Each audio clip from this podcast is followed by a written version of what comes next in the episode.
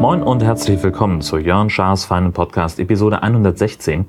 Ich bin Jörn Schaar und ihr seid es nicht. Äh, ja, hat sich alles ein bisschen verzögert. Eigentlich wollte ich gerne am Sonntag aufzeichnen, aber jetzt haben wir schon wieder Mittwoch und ich nehme mir jetzt einfach mal die Zeit. Eigentlich habe ich sie nicht, äh, weil jetzt halt, ja, wir stehen kurz vor Wacken. Das ist ein riesen, riesen Wahnsinn, der da jedes Jahr losbricht. Ich habe das schon mehrfach hier im, im Podcast erzählt. Es ist einfach viel zu tun und zusätzlich steht ja dann auch noch mein großer Sommerurlaub an. Ähm, und da sind auch noch einige Sachen, äh, die da so auffallen. Was da im Hintergrund rumpelt, ist übrigens die Klimaanlage von unserem Serverraum im Büro. Äh, die hängt direkt neben meiner Terrassentür und die habe ich jetzt mal sperrangelweit aufgerissen, um hier ein, ein bisschen einen Luftaustausch irgendwie hinzubekommen, was eher so mittelklappt. Ähm, was ich auf jeden Fall erzählen wollte, war, in der vergangenen Woche war ich mal wieder mit dem Ü-Wagen unterwegs. Es gibt ja eine Sendereihe auf NDR 1 Welle Nord, die heißt äh, Schleswig-Holstein Live. Und da fahren wir, ähm, sind da mehrere Reporter, die abwechselnd jeweils eine Woche dann mit dem Ü-Wagen losfahren und äh, von irgendwelchen Geschichten berichten. Äh, das können Veranstaltungen sein, das können irgendwelche Themen sein, die man irgendwo an einem Ort festmachen kann. Und äh, was weiß ich, da war ich zum Beispiel bei der Generalprobe für live gespielte Filmmusik zu E.T. Das war unglaublich beeindruckend, weil das ein, ein wahnsinniger Gänsehautmoment ist. Da sitzt halt ein Orchester vor einer großen Kinoleinwand, auf dem Ding läuft der Film und die spielen, wie der Name schon sagt, die Filmmusik dazu.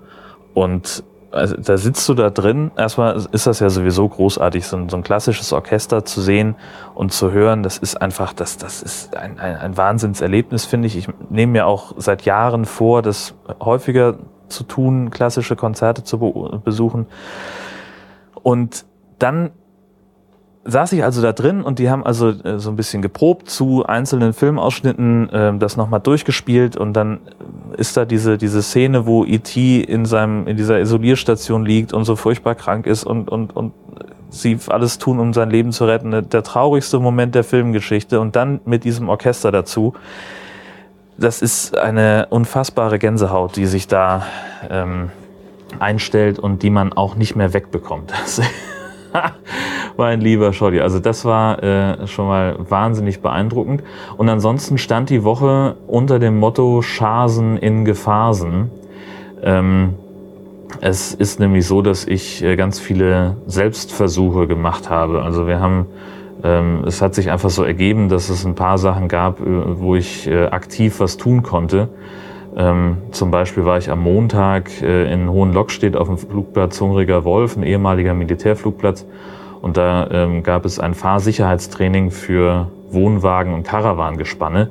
Und davon, äh, darüber habe ich halt berichtet, hatte mir vorgenommen, äh, meinen eigenen Wohnwagen mitzunehmen. Das war schon gleich die erste Panne. Ich habe gekotzt, ehrlich gesagt. Ähm, wollte also mit dem eigenen Wohnwagen da antreten, ähm, weil ich dann auch gedacht habe, da nehme ich für mich auch gleich ein bisschen was mit, lerne das Ding ein bisschen besser kennen, ähm, weiß also, wie der reagiert bei Gefahrenbremsungen. Das ist natürlich jetzt, wo wir im Sommer, im August äh, ungefähr 3000 Kilometer mit dem Ding durch Deutschland gondeln wollen, äh, kann das ja nur hilfreich sein. Und es war halt einfach ein Tag, der sehr früh angefangen hat. Ich musste um kurz vor sechs zu Hause losfahren, damit ich dann eben pünktlich bin also ne, von Husum nach Heide fahren zu unserem Hallenstellplatz, den Wohnwagen ankuppeln, ähm, noch ein paar Sachen rausräumen, die nicht so rumfliegen sollen ähm, und dann eben nach Hohenlockstedt fahren, ist von Heide auch 40 Minuten, 45 Minuten, damit ich dann eben pünktlich da bin. Ja, stellte, stellte sich im Nachhinein raus, so unfassbar pünktlich hätten wir gar nicht da sein müssen. Wir hatten dann doch relativ viel Wartezeit. Äh, aber das war auch nicht die Panne, sondern die Panne war, dass ich äh, zwar morgens noch dran gedacht habe, den Wohnwagenschlüssel mitzunehmen, dann aber nicht so clever war zu gucken, habe ich auch den richtigen Schlüssel dabei. Denn an dem Schlüsselbund, den ich eingesteckt habe, war der Hallenschlüssel nicht dran. Der Wohnwagen steht ja ähm, in, nahe unserer alten Wohnung in einer Halle. Auf einem eingezäunten Gelände, äh, damit er eben hoch und trocken steht und, und äh, nicht so nahezu unbeaufsichtigt an der Straße und damit er eben auch frostsicher steht und sowas. Ja, und äh, ich hätte also den Wohnwagen aufschließen können, um Sachen reinzutun. Ich hätte den auch ankuppeln können, aber ich kam gar nicht so weit, denn äh, sowohl für das Tor vom, von dem Zaun als auch für das Tor von der Halle hatte ich eben keinen Schlüssel dabei. Und dann stand ich halt da. Um halb neun wollten wir uns treffen. Es war inzwischen Viertel nach sieben. Und ja, dann habe ich gesagt, okay, entweder fahre ich jetzt eine Dreiviertelstunde nach Hause, hole den Schlüssel fahre eine Dreiviertelstunde wieder zurück, hänge den Wohnwagen an, was auch nochmal seine Zeit dauert und fahre dann nochmal eine Dreiviertelstunde zum eigentlichen Ort des Geschehens, dann wäre ich unpünktlich gewesen und ich hasse es, unpünktlich zu sein. Vor allem, äh, wenn vor Ort jemand auf mich wartet, in dem Fall eben die Ü-Wagenbesatzung, die sowieso schon eine ziemlich große Wartezeit hatte an dem Tag. Naja gut, dann haben wir das also anders gelöst. Äh, ich habe dann da ein, vor Ort ein Wohnmobil geliehen, und äh, habe dann also aus dem fahrenden Wohnmobil berichtet, während ich mit dem Ding einen Bremstest gemacht habe und in der zweiten Schalte waren wir noch mit einer ähm, so, da hatten sie so einen Offroad-Parcours abgesteckt, wo man so, so ein bisschen durchrumpeln konnte. Und das habe ich dann auch noch äh, gemacht. Das war, war alles sehr, sehr spaßig und hat super funktioniert, muss man einfach sagen. Also ähm, die Technik auf dem Ü-Wagen ist eine Sensation. Ähm, man muss das sich so vorstellen, man hat dann als Reporter so, so, wie so eine Art äh, Handtasche mit einem Sender. Da ist ein Mikrofon dran und ein Kopfhörer. Und dann kann man, wie wir da festgestellt haben, eben auch mal aus dem fahrenden Auto eine Reportage machen. Ähm, das hat also, das war sehr, sehr cool. Am Dienstag war ich dann in Flensburg bei der Marineschule äh, und habe da eine, eine militärische Übung mitgemacht, so ein, so ein Ausbildungsding. Ähm, und das war das war der Knaller. Also das hat mir unheimlich Spaß gemacht. Ähm, man, ich habe ja gedient, was viele nicht wussten ähm, und, und kannte, kenne das also im Prinzip schon so ähnlich. Ähm, aber dann ja diese Übung zu machen live mit dem, also da lief dann ein Techniker neben mir her, der das Mikro festgehalten hat, weil ich beide Hände brauchte. Und es war einfach äh, ich habe das dann nachher nochmal angehört, es war sehr, sehr spaßig und sehr, also es war doppelt großartig, weil ich da äh, mich auch ein bisschen absichtlich blöd angestellt habe. Ähm, und gleichzeitig kicherte ständig die Moderatorin da rein. Also die waren, waren hellauf begeistert, alle äh, bei uns im Funkhaus. Und so ging eigentlich die ganze Woche weiter. Das muss man, äh, das, das war, hat Spaß gemacht.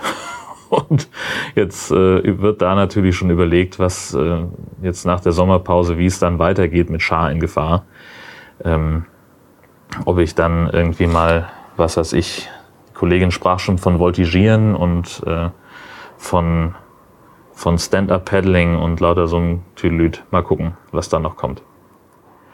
Ja, dann haben wir ja noch äh, avisiert, äh, das habe ich hier noch gar nicht zum Thema gemacht, ähm, ein Hörertreffen von in erster Linie dem Nord-Süd-Gefälle. Natürlich gilt das aber auch als Einladung für alle Hörer von Jörn Schaas für einen Podcast. Äh, wir möchten uns treffen am 15. August äh, in der Nähe von Kempten im Allgäu. Ähm, alle Infos dazu äh, schreibe ich in die Show Notes. Wir machen es so, dass sich Interessierte bitte vorher bei uns anmelden sollen, damit wir eben eine verbindliche Tischreservierung machen können und dass wir dann ähm, im, Zweifelsfall wir hatten das, also Dotti kennt das schon, äh, die das organisiert, weil sie da in der Nähe wohnt. Ähm, sie hat mal eine größere Veranstaltung gebucht, was ähnliches, und da musste sie also beim Restaurant dann in Vorleistung gehen, ähm, weil die halt sagen, naja gut, wenn ihr uns den Laden so voll macht, äh, wir wissen ja nicht, ob ihr wirklich kommt, dann wollen wir da schon mal so einen kleinen Mindestbetrag haben, äh, wenn wir den Laden ausreservieren, dann muss das natürlich auch alles irgendwie einigermaßen gedeckt sein. So, und deswegen haben wir gesagt, bitte vorher anmelden und die Details gibt's dann per Mail. Ähm, wie gesagt, schreibe ich alles in die Show Notes, ähm, damit ihr da nachgucken könnt und, und euch informieren könnt. Ja, ähm, 15. ist Montag. Ähm, das ist äh, eigentlich dann eine Einladung nur für Bayern, denn der 15. ist in Bayern ein Feiertag. Ähm, da können dann halt nur diejenigen kommen, die auch wirklich in Bayern leben, denn ich bin relativ sicher, dass es sonst nirgendwo ein Feiertag ist, aber ich habe jetzt ehrlich gesagt auch nicht nachgedacht, nachgeguckt. Ähm, ach so, ich war im Kino. Das habe ich, ähm, ich habe seit seit Ewigkeiten war ich mal wieder im Kino. Ähm, und zwar habe ich mir Star Trek Beyond angeguckt, ähm, den dritten Teil des Star Trek Reboots. Die ersten beiden Teile waren ja von J.J. Abrams äh, in Szene gesetzt. Der hat dieses Mal nur produziert, nur in Anführungszeichen. Ähm, und ich weiß gar nicht, wer jetzt Regie geführt hat. Ich habe mir den Namen nicht gemerkt. Ähm, positiver Effekt an dem Ganzen. Äh, es gibt nicht annähernd so viele Scheinwerfer, die in die Kamera leuchten, wie in den ersten beiden Teilen. Das fand ich so unfassbar absurd. Ich habe da verschiedene Blog-Einträge zu geschrieben, äh, weil ich mich einfach kolossal aufgeregt habe über diese Lensflare-Geschichten und ähm, neulich habe ich den, den Film nochmal geguckt, äh, also Star Trek Into Darkness, äh, was im Prinzip eine Neuauflage ist von Zorn des Khan. Ähm, der lief im Fernsehen oder ich habe ihn auf DVD geguckt. Oder ich habe ihn auf DVD geguckt, weil er im Fernsehen lief und ich die Werbung überspringt. Also ist ja auch egal. Jedenfalls hatte ich über weite Strecken das Gefühl, ich bräuchte eine Sonnenbrille. Weil es einfach so hell war auf der Enterprise und weil es äh, so mit diesen scheiß Lensflare-Effekten, ich mochte das nicht und ich fand das richtig doof. Und umso mehr habe ich mich gefreut, dass sie dieses Jahr, dieses Mal auf äh, diese Effekte verzichtet haben, dass sie also nicht so in die Kamera geleuchtet haben, dass es nicht ganz so hell war.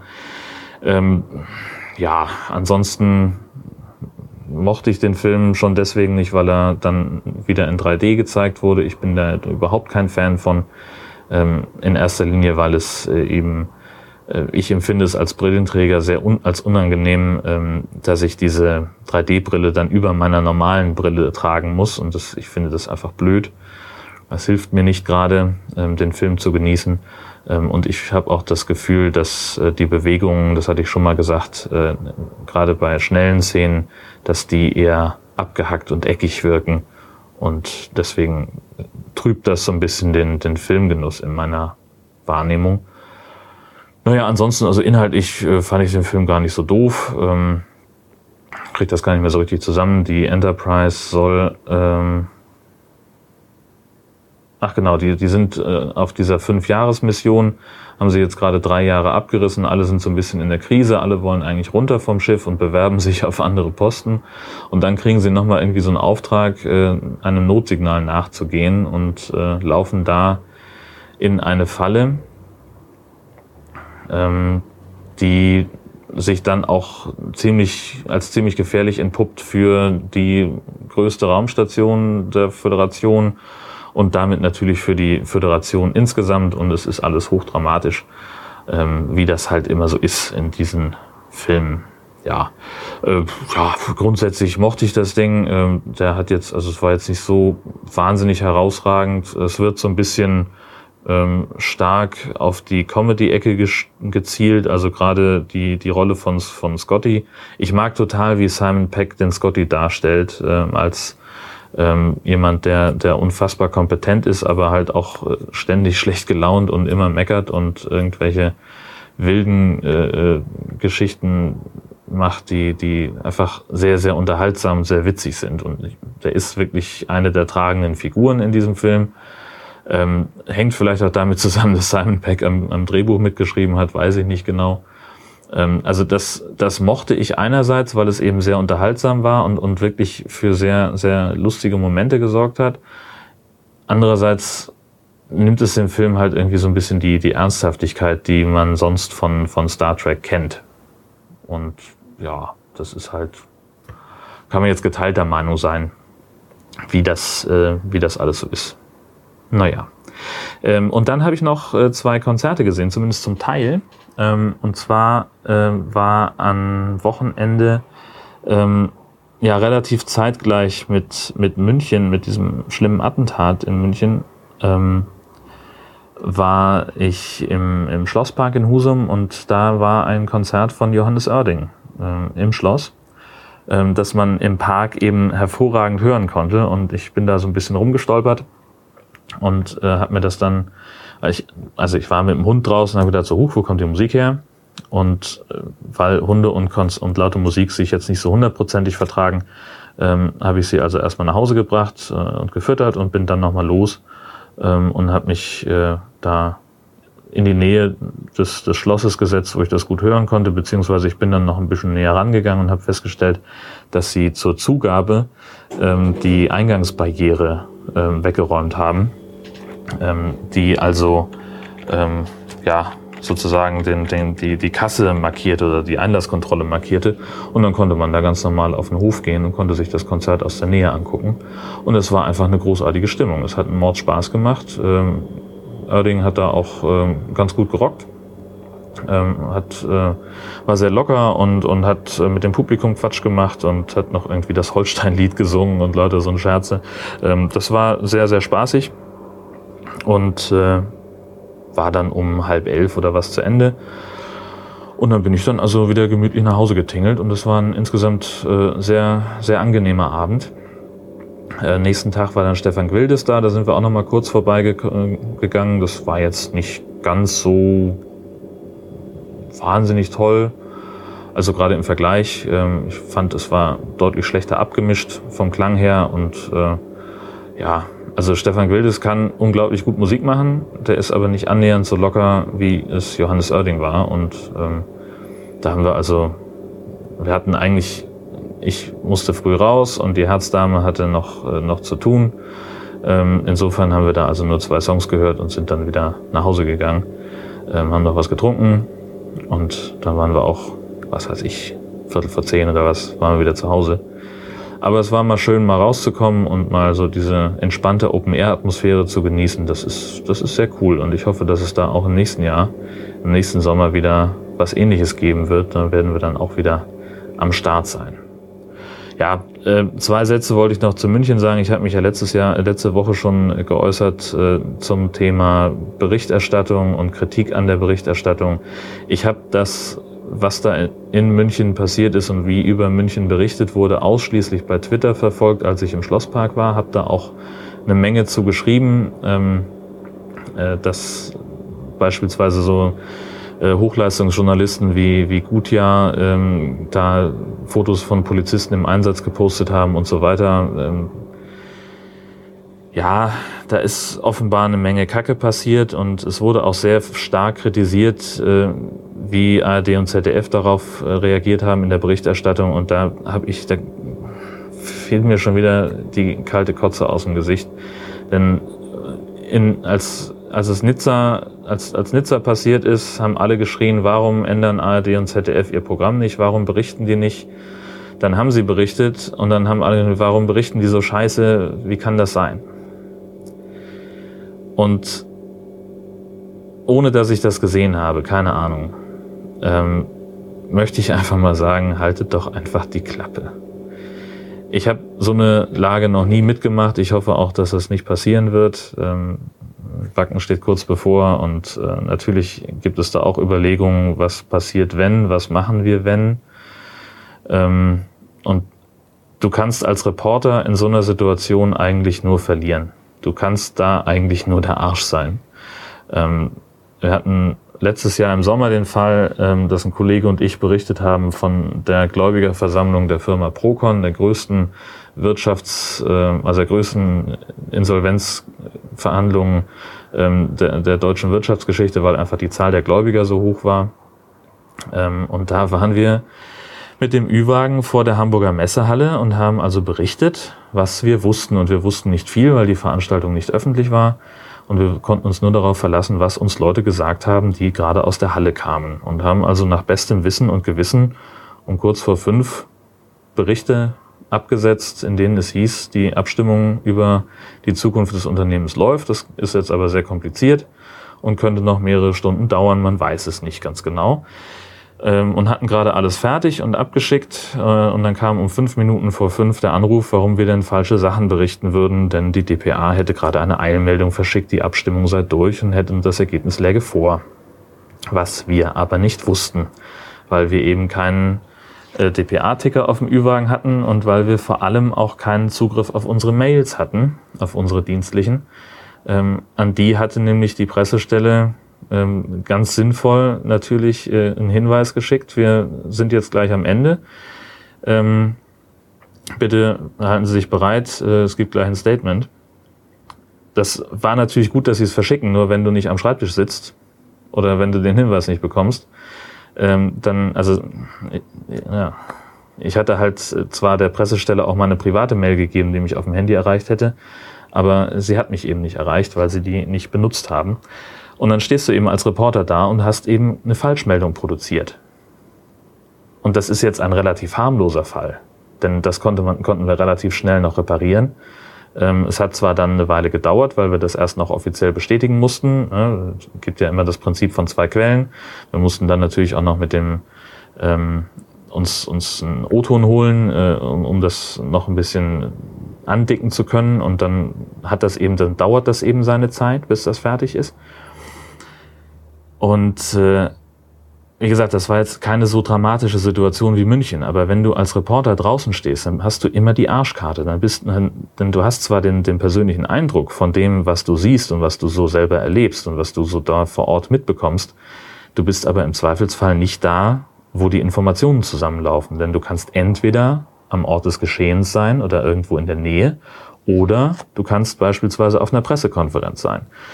Und beides geht halt nicht. Und wenn du an dem einen Ort bist, dann weißt du nicht, was an dem anderen Ort tatsächlich passiert und dann kannst du immer nur kritisiert werden. Das heißt, die Berichterstattung funktioniert tatsächlich in so einer Lage besser vom Schreibtisch, ähm, als dass sie von vor Ort funktionieren kann. Und das ist eine riesengroße Herausforderung. Und offensichtlich, ne, wir haben in Deutschland 85 Millionen Bundestrainer, die im Fall eines Terroranschlags sofort äh, zu 85 Millionen Bundeskanzlern werden und vor allem zu Medienexperten. Ich wünsche niemandem, in so einer Situation draußen sein zu müssen und darüber berichten zu müssen, was da gerade passiert. Erstmal, weil man da eigentlich ganz andere Sorgen hat, nämlich um, um das eigene Leib und Leben. Ähm, und zum anderen, weil es halt echt einfach mal scheißkacken schwer ist, da die Übersicht zu behalten und ausgewogen Bericht zu erstatten.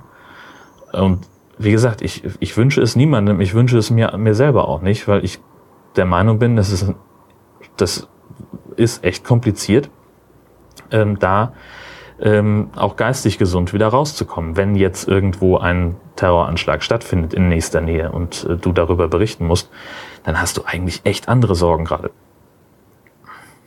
Ähm, und das wird mir eigentlich zu, zu wenig gesehen in der Berichterstattung äh, beziehungsweise in der Kritik über die Berichterstattung. Und äh, ja, gut, ich werde mich da noch mit Sicherheit noch ganz häufig drüber aufregen können und müssen. Und ändern wird sich natürlich nichts, ist ja klar. Na gut, das soll es jetzt erstmal gewesen sein für heute.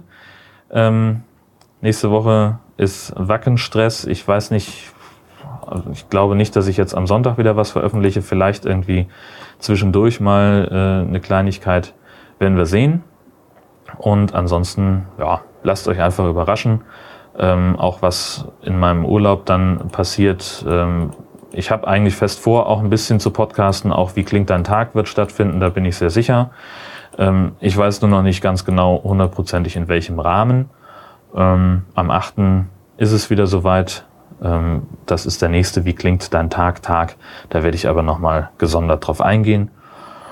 Ja, und ansonsten, wenn ihr was habt, schreibt es gerne in die Kommentare. Ansonsten hören wir uns dann einfach ähm, ja, spätestens irgendwann in der nächsten Woche, möglicherweise schon ein bisschen früher. Mal gucken.